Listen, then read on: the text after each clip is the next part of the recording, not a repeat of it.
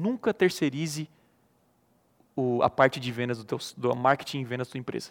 Você tem que fazer, você tem que cuidar. Nunca terceirize. Você não tenta passar para o carinha lá, ficar responsável, porque é ali 500 clientes. Eu não terceirizo, eu tenho a galera que trabalha lá internamente, mas eu estou sempre de olho. Você às vezes não pode ficar no operacional, você não precisa ficar no operacional. Você tem que entender e saber cobrar. Sabe quanto leva o teu PC para arrumar, teu computador? E o cara vai lá, tu deixou no cara teu computador, beleza? Tu foi, na hora que pegou, o cara falou assim, ó, eu troquei placa, hub, não sei o que, que eu não sei não nessas paradas aí. Tu vai saber se ele trocou ou não? Tu vai saber se ele trocou uma peça, botou uma usada? Tu vai saber sim ou não? Não. Então tu tem que confiar 100% no cara. E geralmente a gente faz isso.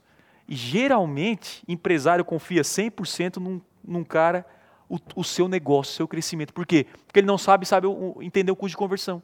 Ele não sabe volume, ou ele não sabe estratégias básicas de Google e Facebook. Ou seja, está colocando o teu computador na mão de um cara. Agora, se você conhece, opa, aqui eu, eu consigo fazer melhor. Então eu sei quando um cara, Tiago, estou conseguindo X leads aqui para conversão extrema, ou para aprender piano e não estou conseguindo o resultado. Cara, eu sei que dá, porque eu já fiz essa parada aí, e dá para baixar aqui, isso. Sacou?